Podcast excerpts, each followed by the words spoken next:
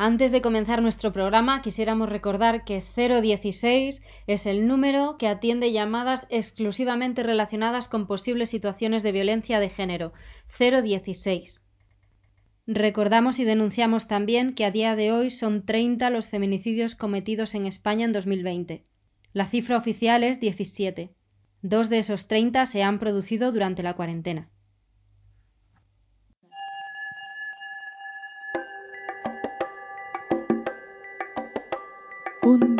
Día desperté con las bragas manchadas de marrón. Me dije, esto no es pis, debe ser pos. Pero no, inocente de mí. Lo que tenía era sangre seca. Y así me convertí en mujer. Bienvenida a la secta. Pero secta de las guays. Hola Rusideras, soy Bárbara Anita y esto es Grrrr. Arrancamos.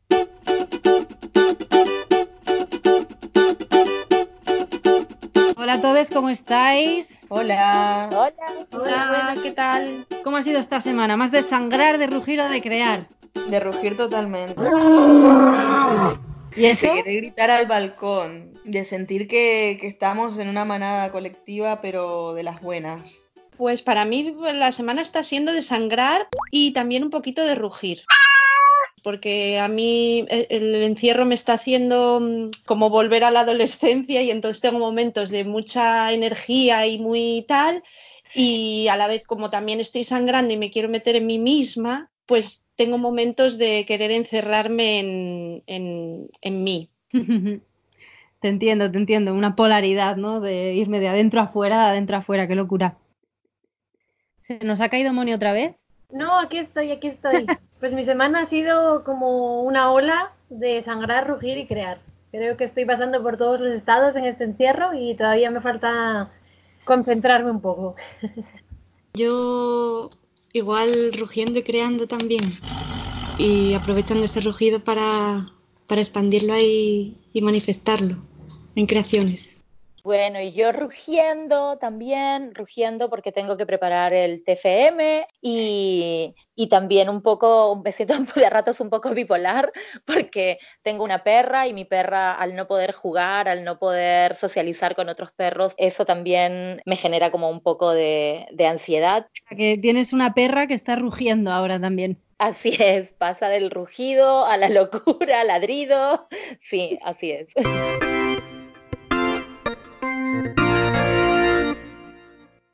Pues aprovechamos para introducir eh, una cosa nueva en este programa, que es la estructura. Nos gustaría estructurar eh, el episodio basado en las fases menstruales. Fase 1. Sangrado o fase menstrual. El arquetipo de esta fase es vieja sabia y aquí se acentúa la conexión interna que ya venimos teniendo en la fase premenstrual. La intuición está más activa y en general el cuerpo pide bajar el ritmo para escucharnos mejor, para limpiar física y emocionalmente. Es una fase de introversión, en la que la tendencia es a desconectarnos socialmente para conectarnos a nuestros cuerpos y emociones. Una fase muy creativa también. Es posible que haya más ganas de dormir, que tengamos sueños más intensos e incluso sueños lúcidos. Digamos que el subconsciente está más cerca de la superficie. Fase 2. Preovulatoria. Tiene el arquetipo de la Virgen doncella. En esta fase la persona menstruante digamos que se pertenece a sí misma. Es una etapa de energía creciente, activa, quizás se pone de relieve una necesidad de sentirse independiente y alineada con una misma y con lo que quiere. Estamos ahí fuera, es un hola mundo muy grande y en general a nivel sexual también. Hay una energía más orientada al juego, a la diversión e incluso a la innovación. Fase 3. Ovulatoria. Arquetipo de la madre. Durante esta fase se disuelve un poco el yo y es más fácil poner atención en las necesidades ajenas. En general, la experiencia sexual toma un cariz más íntimo, más emocional, cobra más importancia la sensación de estar compartiendo algo con la otra persona. Es como una, un momento más abierto, ¿no? Me salgo de mí misma y de mi camino y me, me abro a las demás personas. Fase 4. Premenstrual. Arquetipo de chamana o hechicera. Esta fase comienza cuando un óvulo ha sido liberado por el ovario pero aún no ha sido fecundado. Y aquí em- es como que se invierte y de estar para afuera empezamos a estar para adentro, nos adentramos en nuestra naturaleza. Comienzan a revelarse asuntos que nos afectan y que requieren de nuestra atención. Sexualmente también es algo más hacia adentro, más en conexión con, con- con lo emocional, ¿no? Pues estas son las fases y ahora comenzamos nuestro ciclo de hoy. Fase 1. Sangrado o fase menstrual. El sangrado de este ciclo va a ser cortito. Voy a introducir brevemente el tema que nos compete hoy, que es el arquetipo de la madre. ¿Por qué? Bueno, pues porque en estas circunstancias que estamos atravesando hay una energía, está emergiendo una energía que desde la rusidera identificamos como arquetípica de maternar. Hay unos cuidados intensivos a muchos niveles, a todos los niveles, yo diría. Hay en auge un sentimiento de comunidad también. Hay una necesidad muy tangible de sentirnos parte de una comunidad y no aisladas, ¿no? Hay un, combatir el aislamiento físico con, con la conexión a nivel social. Y, y luego también, siguiendo con esto del aislamiento, está la sociedad como forzada a, a, volvernos a nuestro fuero interno, ¿no? Y esto quiere decir que estamos en conexión con la intimidad, con lo que se gesta en esos espacios íntimos, con estamos en una relación más directa con lo emocional y también con las otras personas. Todo esto son aspectos claves a la hora de definir un, el arquetipo de la madre, ¿no? Bueno, particularmente cuando pienso en maternidad y, en, todo lo que tenga que ver con la figura de la madre, siempre se me viene a la cabeza de lo primerito Adrienne Rich, concretamente su libro Nacemos de Mujer, la maternidad como experiencia e institución.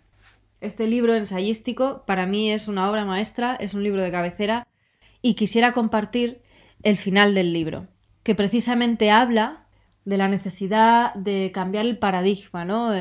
Eh, estamos viendo ahora mismo, creo, cómo está queriendo cambiar, cómo ha cambiado, al menos aunque sea temporalmente durante la cuarentena, ya estamos viendo en funcionamiento otro paradigma social que está centrado en la energía arquetípica de la madre, está centrado en los cuidados, en las personas. Y estamos viendo cómo todo el sistema que estaba armado falla, porque quizás pareciera que ese sistema no se diseñó ni construyó en un principio pensando en nuestro beneficio, el beneficio de las personas. Y Adrienne Rich dice, la recuperación de nuestros cuerpos por parte de las mujeres posibilitará cambios más esenciales en la sociedad humana que la toma de los medios de producción por los obreros. El cuerpo de la mujer ha sido máquina y territorio, desierto virgen para explotar y cadena de montaje que produce vida. Necesitamos imaginar un mundo en el cual cada mujer sea el genio que presida su propio cuerpo. En un mundo semejante, las mujeres crearán de verdad la nueva vida, dando a luz no solo niños, según nuestra lección, sino, sino sino visiones y pensamientos imprescindibles para apoyar, consolar y transformar la existencia humana, en suma una nueva relación con el universo. La sexualidad, la política, la inteligencia, el poder, el trabajo, la comunidad y la intimidad cobrarán significados nuevos y el pensamiento mismo se transformará. Por aquí debemos comenzar. Fase 2. Preovulatoria. Eli, cuéntanos, yo vengo pensando desde la semana pasada, a partir de, de este encierro, en, en, en, de dónde viene, por ejemplo, nuestra, nuestra posibilidad de supervivencia en este momento que estamos confinadas, confinados en nuestras casas, ¿no? La, las, las, que tenemos la suerte, porque hay personas que no, que, que, que, no, que no pueden estar eh, o cumplir la cuarentena como lo estamos cumpliendo nosotras.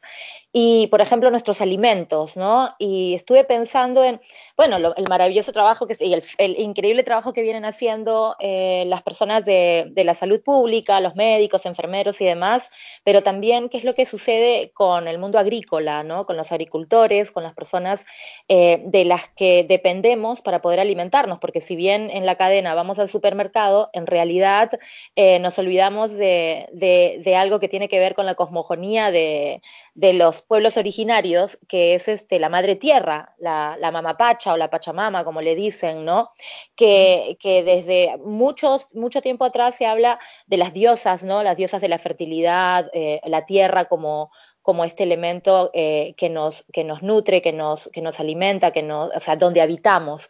Y yo creo que, que, que estamos un poco eh, desconectadas, desconectados de la red eh, de la vida, de esa relación que hay entre las personas y lo que es el, el, hábitat, nuestro hábitat, nuestra tierra, pero nuestra tierra como ese lugar que nos alberga y el lugar que habitamos, no el lugar sobre el que estamos. Y entonces venía pensando en que somos uno con la tierra, porque nosotros somos agua, tenemos una gran composición de agua, entre el 70 y 80% de nuestro cuerpo es agua, somos aire, si no, si no tenemos oxígeno no sobrevivimos, está la energía, eh, la energía que, que, es el fuego y, con, y que está vinculado también con esa pulsión vital, con el arte.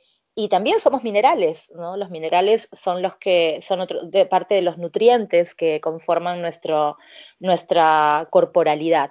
En ese sentido, pensaba en la tierra como nuestra madre. Muchas veces hablamos de irnos a la naturaleza, como salgo de la ciudad para irme a la naturaleza al fin de semana. Es como la naturaleza está en todas partes, no hay esa escisión, ¿no? Es súper artificial.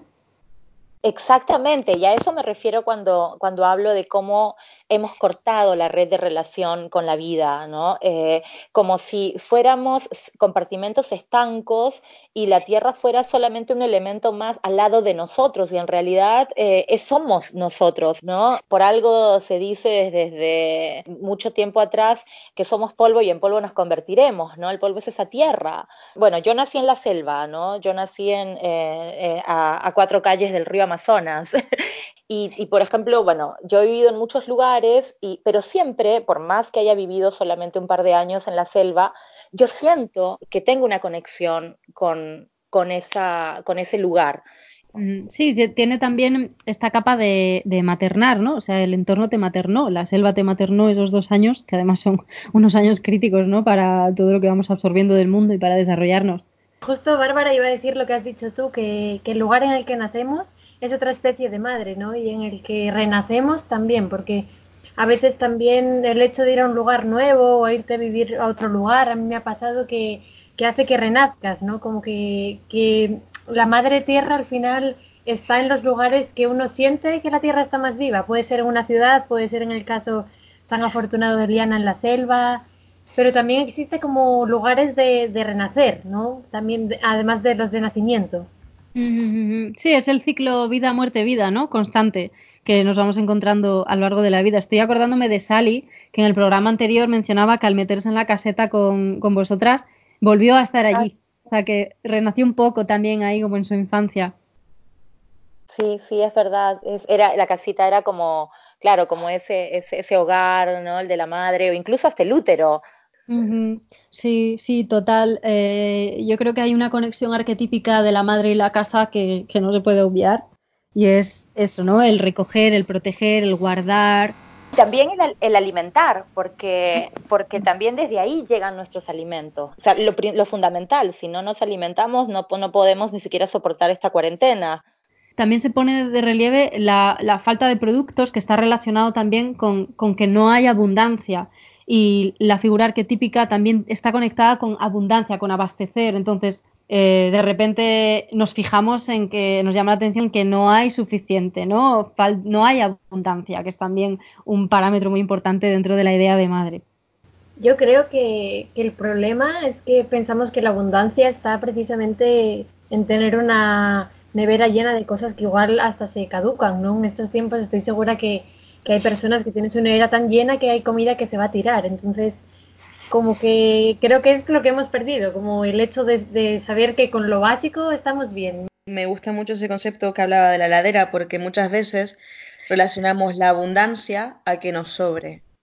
Y en realidad a mí me parece que la abundancia está relacionado con que no nos falte. Y en el arquetipo de madre, o sea, al menos nuestras especies que son mamíferas, eh, nuestra madre está produciendo comida constantemente, es parte de su proceso celular y metabólico y estamos redescubriendo esta idea de alimentarnos en el día a día y vivir con, cada amanecer y, que justamente eh, eh, llenarnos de un stock, ¿no? Y con toda esta cosa de, llenar las neveras, llenar la casa, nos damos cuenta de que lo único que provocamos es que a alguien le falte y ahí se pierde la abundancia. Es, es como si para, para el mundo significase el ok tener las estanterías de casa como las del supermercado. O sea, llenas, apiladas, a reventar, ¿no? Cuando eso, lo que se comentaba antes de que habrá cosas ahí que están hasta caducadas. O sea, ¿quién nunca ha tenido que tirar una lata o algo que se le olvidó ahí atrás? ¿Cómo se te puede olvidar comida? O sea, este pensamiento, ¿cómo se nos puede olvidar comida si nos posicionamos en esto que comentas, Nat, de la abundancia es que no te falte? El tirar comida desde ahí es un sacrilegio. Sí, es como arrancarse un pedazo de la piel y dejar que caiga, no sé. Eh, pero es, es interesante cómo eso nos hace plantear qué es sentirnos seguras.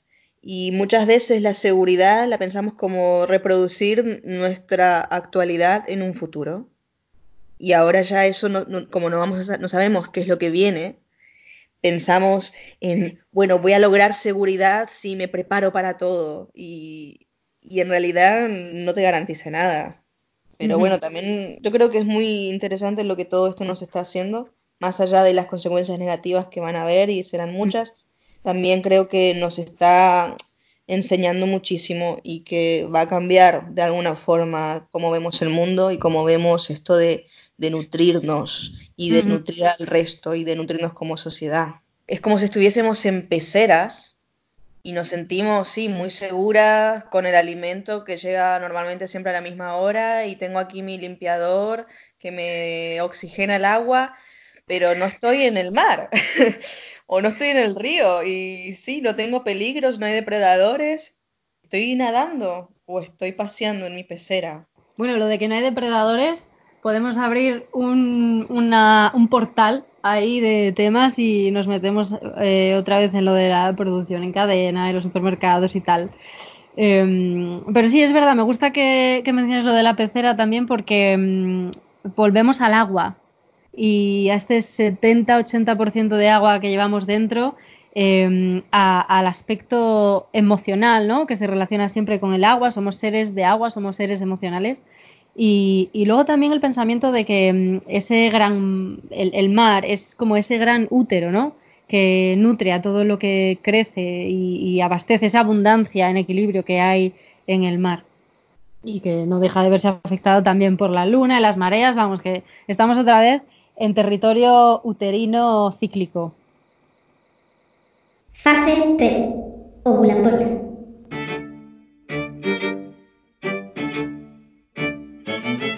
Lo de cuarentena me recordó mucho, bueno, esto es una cuarentena sanitaria, pero cuando era pequeña, mi abuela, cuando había una mujer que paría en el pueblo, en Beleño, decía, vamos a llevarle a no sé quién que está en cuarentena. Y yo decía, ¿qué es esto de la cuarentena?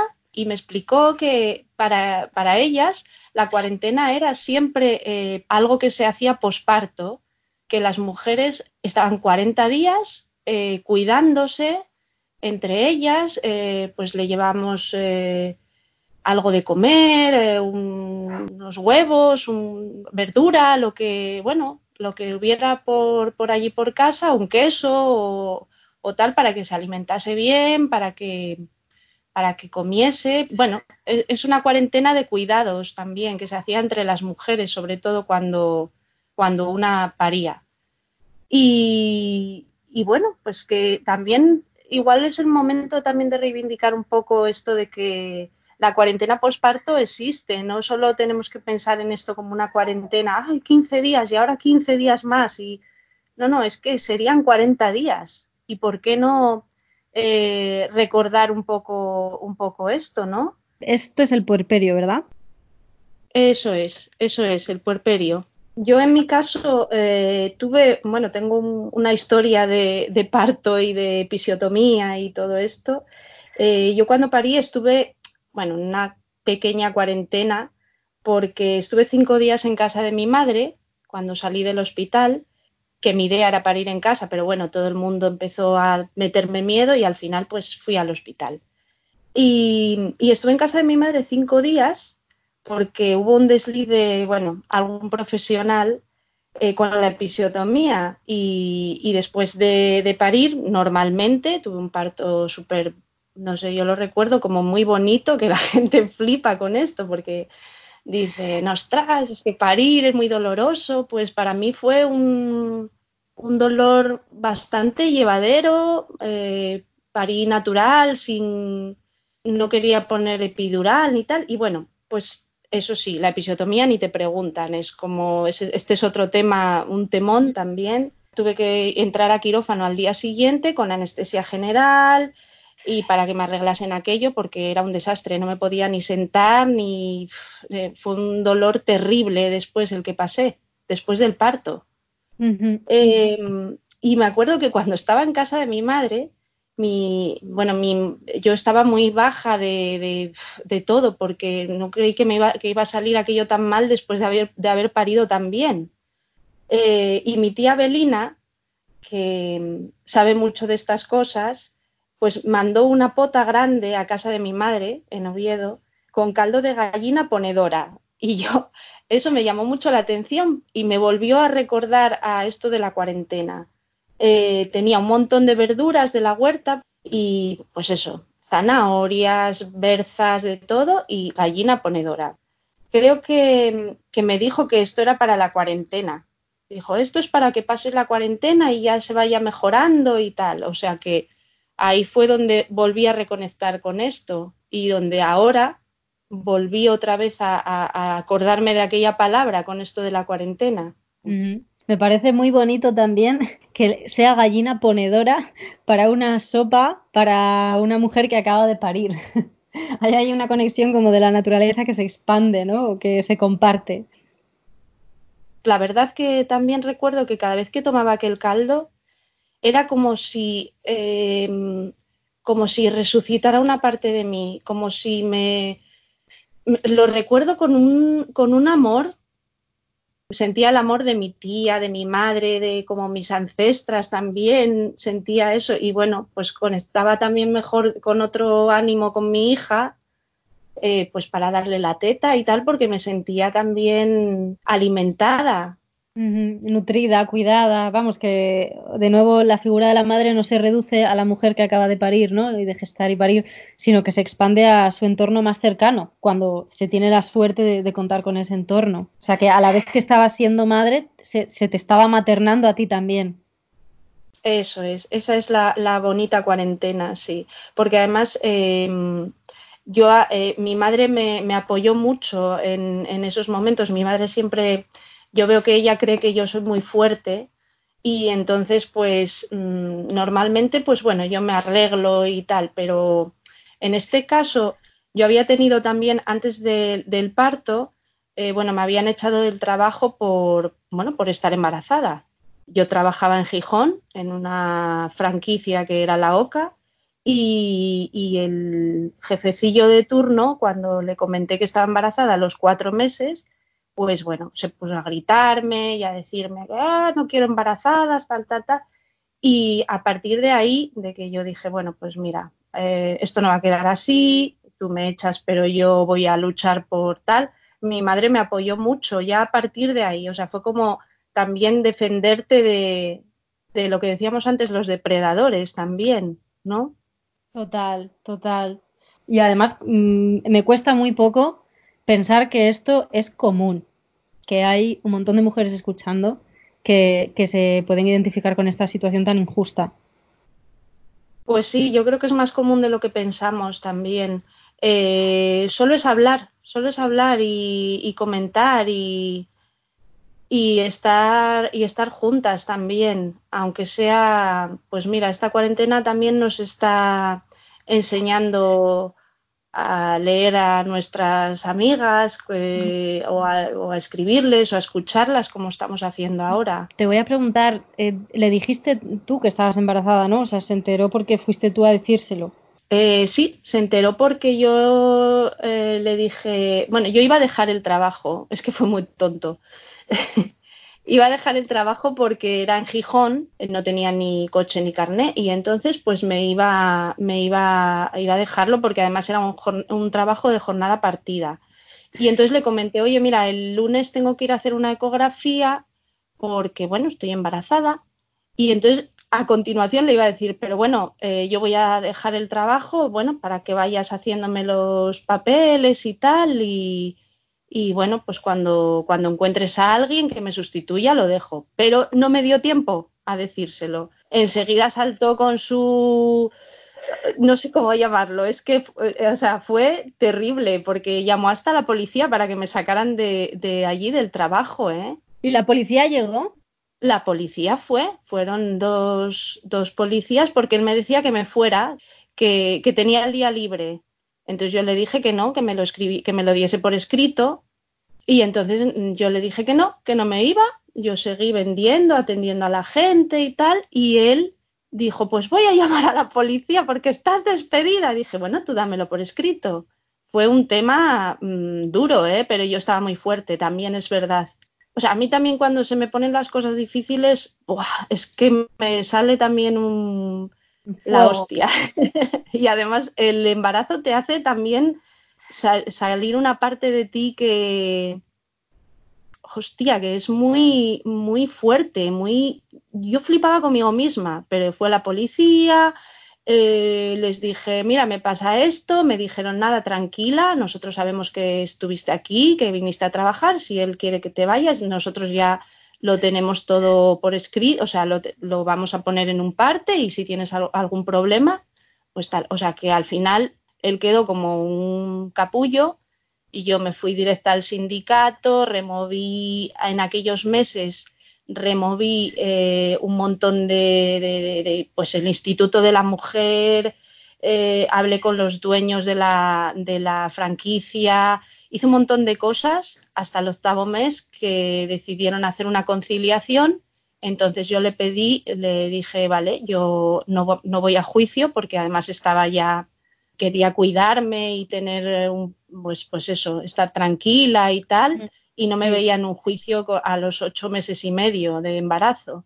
Y, bueno, pues nada, eh, hubo una conciliación para no ir a juicio y yo le pedí el dinero que yo consideré que había perdido en esos meses y más, y más, y me lo dieron, porque lo miré, aquel día me acuerdo que está, era en un, en un piso de un abogado y me acuerdo que lo miré a la cara con mi panza y, mm, así directa, pero con la mirada clavada y le dije, vamos a juicio, ¿eh? Si no me pagas lo que yo te pida, vamos a ir a juicio y te voy a hundir. O sea, te vas a quedar hundido en la mierda. Y me lo pagó. Me pagó lo que yo pedí. Por eso pude estar todo ese año cuidando, estando con Estela. Estuve un año en casa tranquilamente con mi hija, gracias a aquel, a aquel arrebato de aquel. Eres una brava.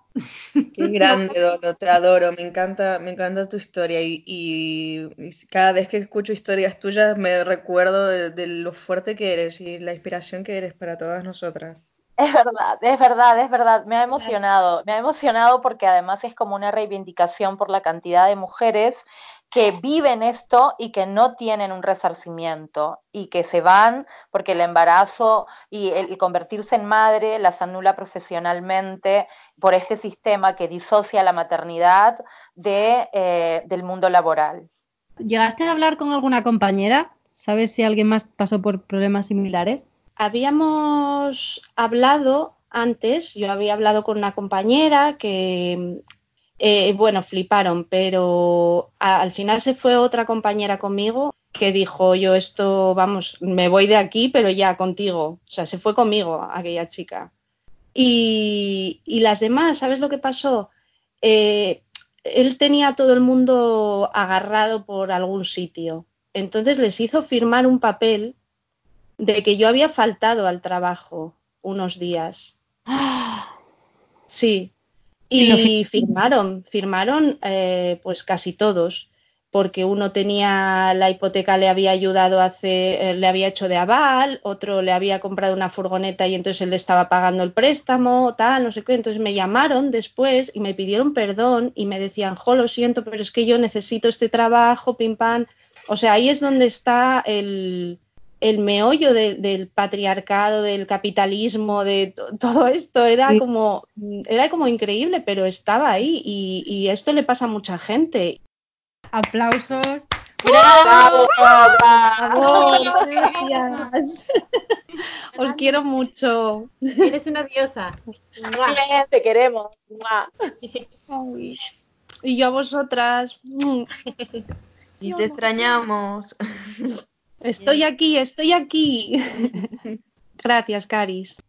Bueno, Dolo, justo cuando estabas comentando el final de la historia, eh, parece como que el karma te acompaña, porque cuando contabas eh, que al final este hombre te tenía que haber pagado todo ese dinero y todo, como que al final tuvo una parte favorable de ti y no sé si fue en tu propia casa o en la casa de Bárbaras, pero se empezaron a escuchar unos pájaros hacia el fondo como, como si fuera una película o una historia. Yo creo que es todo el entorno de Dolo que tiene esa magia. Sí, hay por aquí un pajarín que apareció hace dos días, muy pequeño, muy pequeño, y con, el, con la colita así muy para arriba. Es como, es una preciosidad. Vino a saludar a las rusideres. A lo mejor era o tu abuela o la vecina de- del cocido. Igual.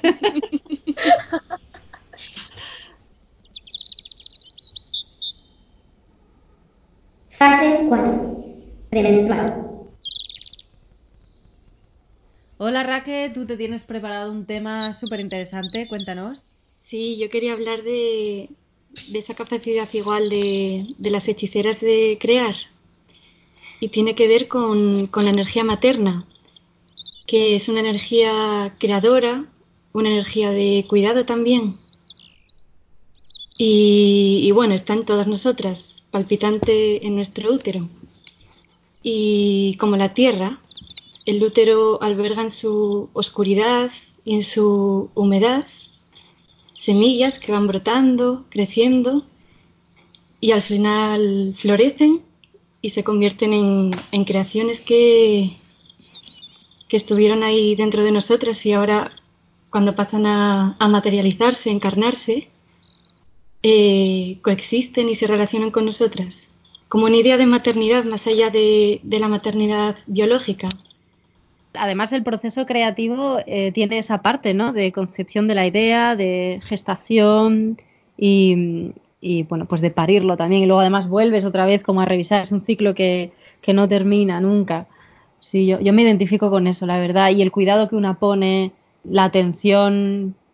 Totalmente, para mí muchas veces el arte es un proceso que, que me lo pide el cuerpo, ¿no? Como que también muchas veces tiene ciclos, que es que no puedo concebir cuando yo quiero, que hay un momento en el que estoy fértil y que una idea anida, que, que, que se nutre, que me, me roba el calcio del cuerpo, que me contrae, que me hace parir, que duele, que luego tiene su proceso de recuperación y que una vez que la obra ya está fuera de mi cuerpo, tengo que darle de mamar, tengo que, presentarla a la sociedad, tengo que, que llevarla al colegio y hacer que estudie y que se vuelva más grande y, y tengo miedo de que salga a la calle y que algo malo le pase y Al, al final, las, las obras de arte que, una crea, independientemente de que las comparta o no, son como sus pequeñas criaturas, ¿no? Como una forma de tener hijos e hijas también. O me siento totalmente identificada porque el proceso creativo eh, es eso, ¿no? Un proceso que requiere tiempo, que requiere eh, eh, anidar, acunar, concebir, es tal cual, ¿no? Es una metáfora perfecta de, todo lo que creamos, ya sea un libro, ya sea incluso hasta, hasta flores de, de tela, no sé, lo que, lo que se nos ocurra hacer, si sale de esa necesidad ¿no? que tenemos, o sea, tan de adentro, es súper válida. Sí, justo estaba pensando en, en, en que no cualquier proceso, cualquier proyecto, yo siento que sea como parir algo, ¿no? Sino que tiene que ver con, con, creo, con poner el alma en eso que estás haciendo. Es algo que es una extensión de una, yo creo, y, y eso, tanto desde una flor de tela o un pequeño dibujo hasta un proyecto más grande como pueda ser, no sé, un- una película o algo grande, ¿no? Creo que, es súper importante en relación con la fase menstrual en la que en estemos más creativas, porque a pesar de que hay algunas que pensamos que es en una fase, puede ser distinto para otras, creo que es importante aprovechar la, eh, la energía creativa cuando se manifieste para también darnos seguridad. porque a veces siento que las mujeres también heredamos eh, una inseguridad hacia nuestras creaciones, como nos cuesta más, eh, siento, eh, al menos a mí me ocurre, mostrar las cosas que creo, porque a veces siento que no tienen tanta validez y creo que eso puede ser porque recién ahora, en el 2020, estamos empezando a descubrir autoras, pintoras, eh, gente que, personas que estaban eh, enterradas totalmente en el olvido de la historia, ¿no? No sé qué pensáis de eso, si también sentís que, que hay como una mayor inseguridad a la hora de, de compartir el arte. La inseguridad para mí tiene que ver básicamente con ese silenciamiento que ha habido hacia la voz de la mujer durante siglos. Em, no, no es algo innato, es algo construido socialmente, ¿no? La voz que se ha escuchado la mayoría de las veces eh, en estas sociedades como las conocemos hoy en día es una voz básicamente masculina. La mujer siempre ha sido un ser subalterno que ha estado en silencio eh, en la cocina o en secreto eh, haciendo cosas. A mí me ha venido a la cabeza el concepto de genio y lo masculino que es eso es cierto, como las mujeres somos hechiceras. Y yo quería entrar eh, en, un, tema con respecto al arquetipo, porque, por ejemplo, yo creo que de maternar, no solamente maternamos las personas que tenemos útero o que tenemos eh, vulva. Eh, yo siento, por ejemplo, en mi historia familiar que mi padre ha maternado perfectamente en, nuestra familia. Y cuando pienso en maternar, pienso mucho en mi padre y, no creo que esté en lo absoluto, o sea, mal para nada, todo lo contrario, ¿no? Porque, porque sigue siendo un arquetipo. Entonces, em, creo que, son, son eh, constructos sociales eh, estas cosas, estos temas del cuidado como, como algo solamente de la mujer.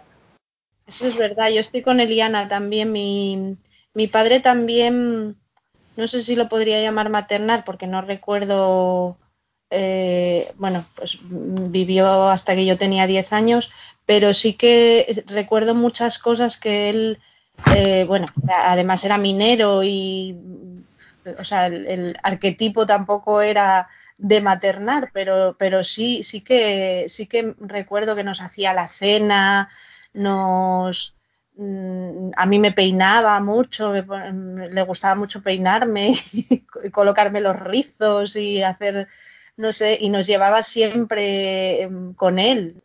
O sea, siempre, siempre andaba con nosotras también y, eso presta mucho, ¿eh?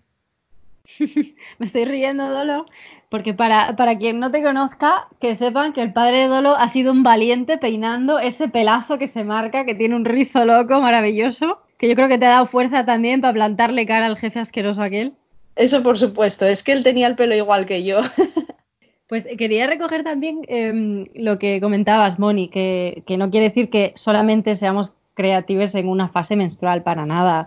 Em, imagínate entonces una persona artista que solo va a crear durante unos días. No, lo que yo creo es que, y lo que yo experimento también en mi cuerpo y en mis actividades es que dependiendo del momento del ciclo, abordo el asunto por un lado o por otro. A lo mejor en los días más próximos al sangrado estoy tan para adentro que es más contemplativo, a lo mejor estoy más en mi cabeza, doy vueltas más a las ideas, pero un momento en el que sangro y empiezo a recuperar energía, pues a lo mejor manipulo más, me pongo a hacer manualidades o lo que tenga que ver con, con crear estructuras, con, con, moverme yo, a lo mejor crear también físicamente con el cuerpo, ¿no? Eh, es una energía distinta que, que pone el foco en distintas cosas y, precisamente por esto conocerse a una y estudiarse y registrarse a lo mejor el ciclo cada, cada día, todos los meses, eh, es, es, una fuente de poder también, porque nos conocemos, hay un ejercicio de autoconocimiento que, del que podemos sacar muchísima ventaja.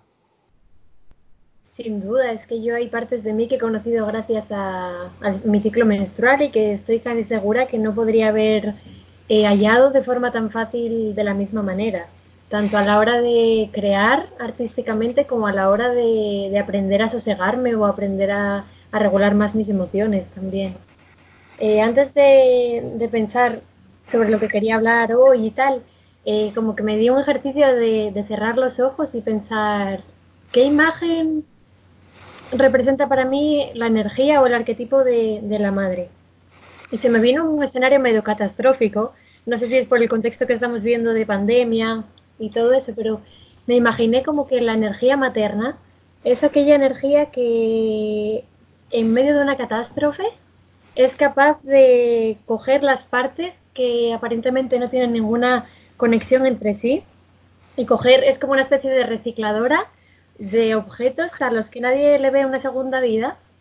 Y esta energía materna y de cuidado como que va cogiendo esos pequeños destrozos y va armando un nuevo ser que, que tiene vida y características propias, ¿no? Entonces se me vino la palabra resignificar, que para mí la energía materna es una energía que constantemente resignifica y se adapta como a, a lo nuevo que viene, ¿no? Creo que es importante tener eso en cuenta, dada la, el contexto social en el que estamos ahora, ¿no? En el que el día a día es clave para ver cómo va a ser nuestro futuro y no podemos planear nada al futuro, sino que tenemos que resignificar constantemente cómo estamos viviendo.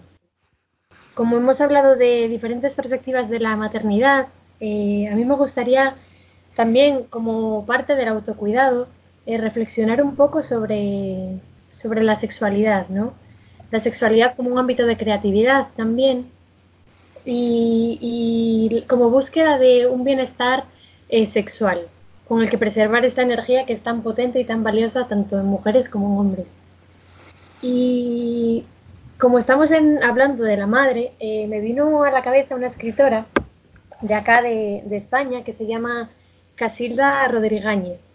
Eh, bueno, ella tiene muchísimos libros muy valiosos sobre la sexualidad femenina y investigó también desde el punto de vista fisiológico. Por ejemplo, en el, libro del que os quiero hablar, que se llama Pariremos con placer, eh, da muestras de, de, cómo son los movimientos del útero eh, durante el orgasmo y durante el placer sexual ella comenzó a estudiar que mediante el conocimiento de nuestra sexualidad en las mujeres, de explorar este ámbito, de ver la fuerza que tiene, eh, como una eh, se sana tanto a nivel fisiológico como a nivel espiritual.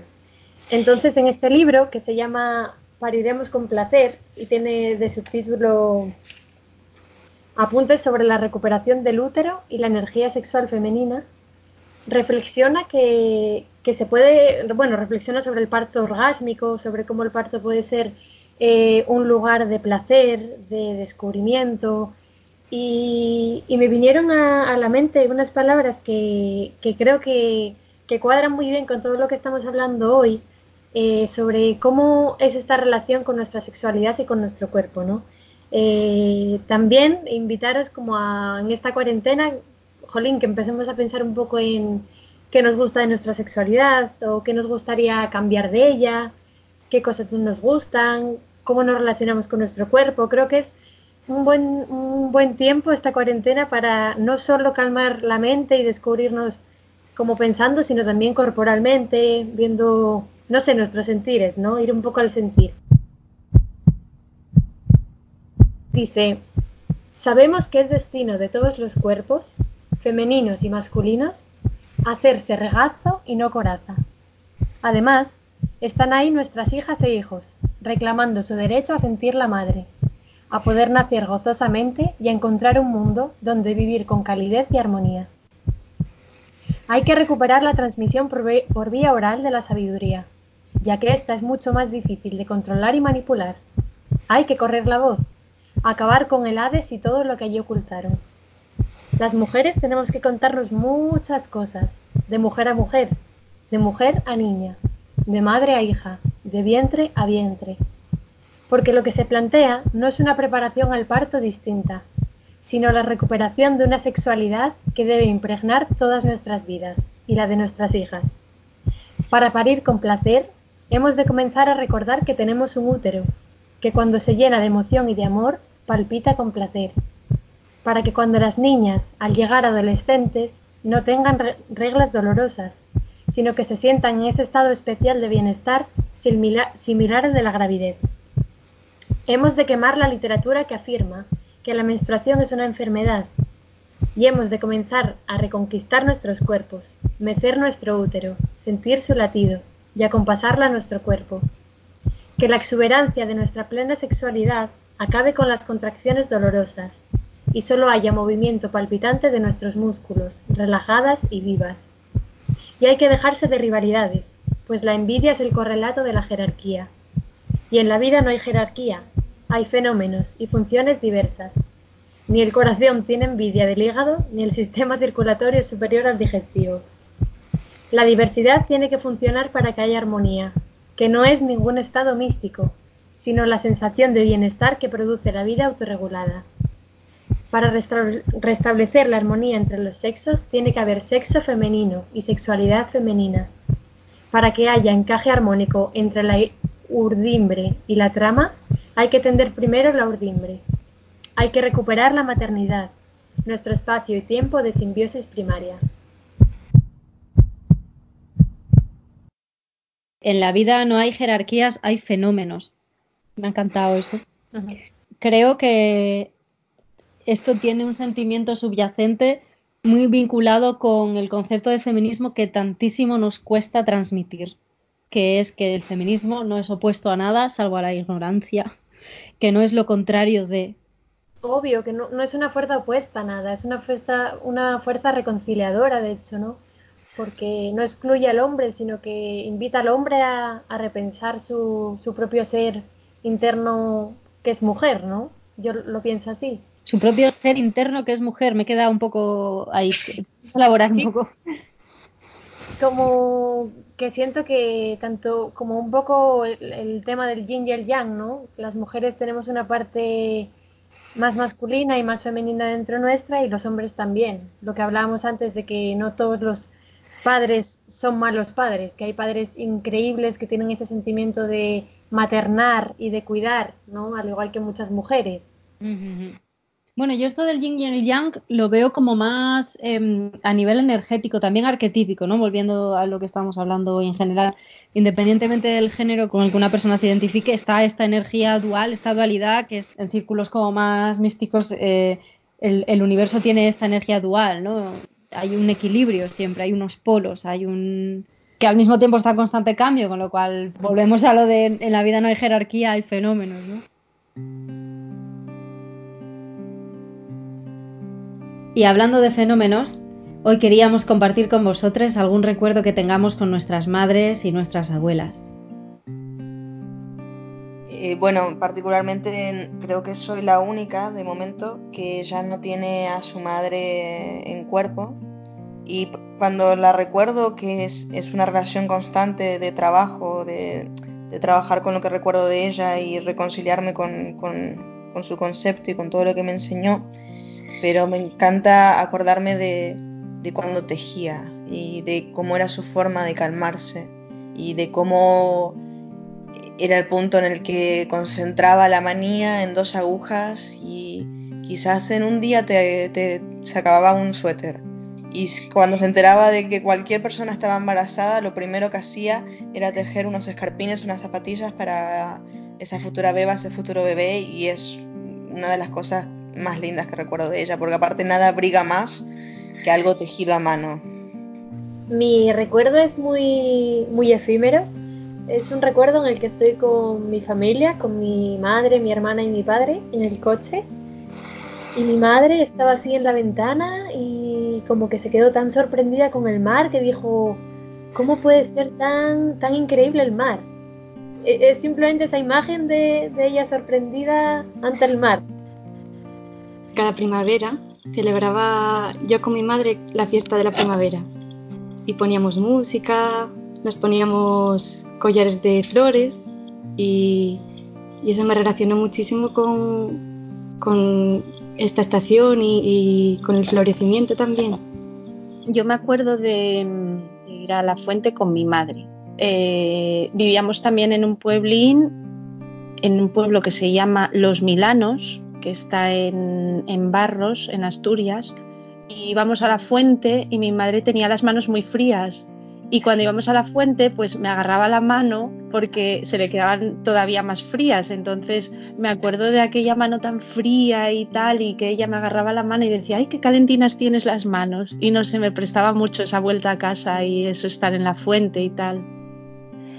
Yo soy la hija mayor y la nieta mayor de parte de mis dos, eh, de los dos lados, ¿no? De papá y de mamá.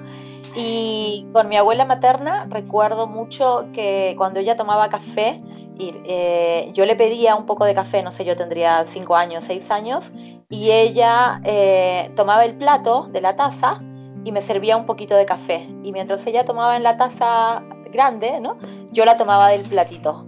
Eh, tomaba, ¿no? Bebía sorbitos de café en el platito. Y esa es, como esa, esa imagen y esa sensación del sabor del café, a mí me ponía mucha más leche, es muy, mm, nada, me, me, me emociona, me, me, genera como mucho, un recuerdo muy, muy lindo de esta abuela que ya no está.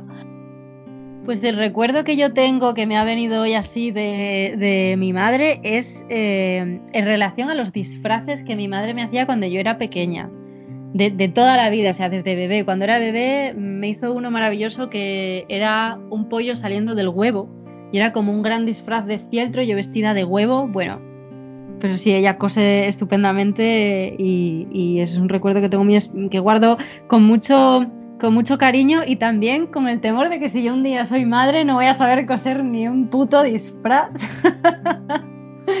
y me avergüenzo un poco, la verdad saldrá otra cosa, ¿eh? No te preocupes que un huevo sale. Si tú dices que va a haber un huevo, va a haber un huevo. Eh, justo acabo de recibir un mensaje por WhatsApp eh, que una de mis amigas argentinas que estaba por parir acaba de, tener a Bastián. Eh, quiero saludar a mi nuevo sobrino que, está, que acaba de nacer en Madrid en medio de la cuarentena. Qué genial, pues bienvenido Bastián y enhorabuena a la familia y a la mamá. Bienvenido. Bienvenido, Bastián. Bienvenido, Bastián. Pues chicas, eh, creo que toca escuchar al oráculo, ¿no? A ver qué nos Sí, el oráculo. por favor, qué bien. Y aquí lo dejamos por hoy. Muchísimas gracias por estar ahí, por escuchar, por hacernos compañía, por dialogar con nosotros también, aunque de manera más interna. Por favor, cuidaos un montón, que todavía nos queda un trecho. Y, y creo que hoy toca despedirnos con un aullido colectivo.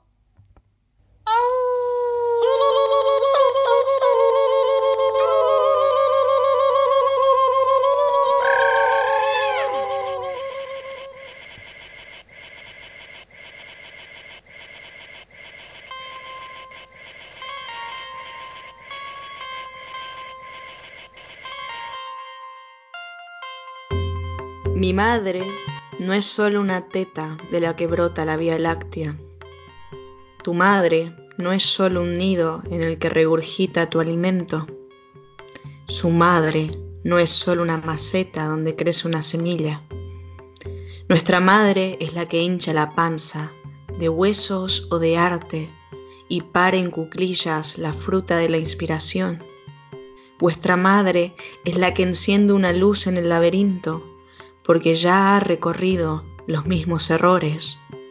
Sus madres son las que luchan, dando vueltas en la plaza hasta que la justicia les devuelva a los hijos. Y en cada cueva donde escondemos nuestros miedos, madre es la que nos abraza hasta que las sombras se vayan.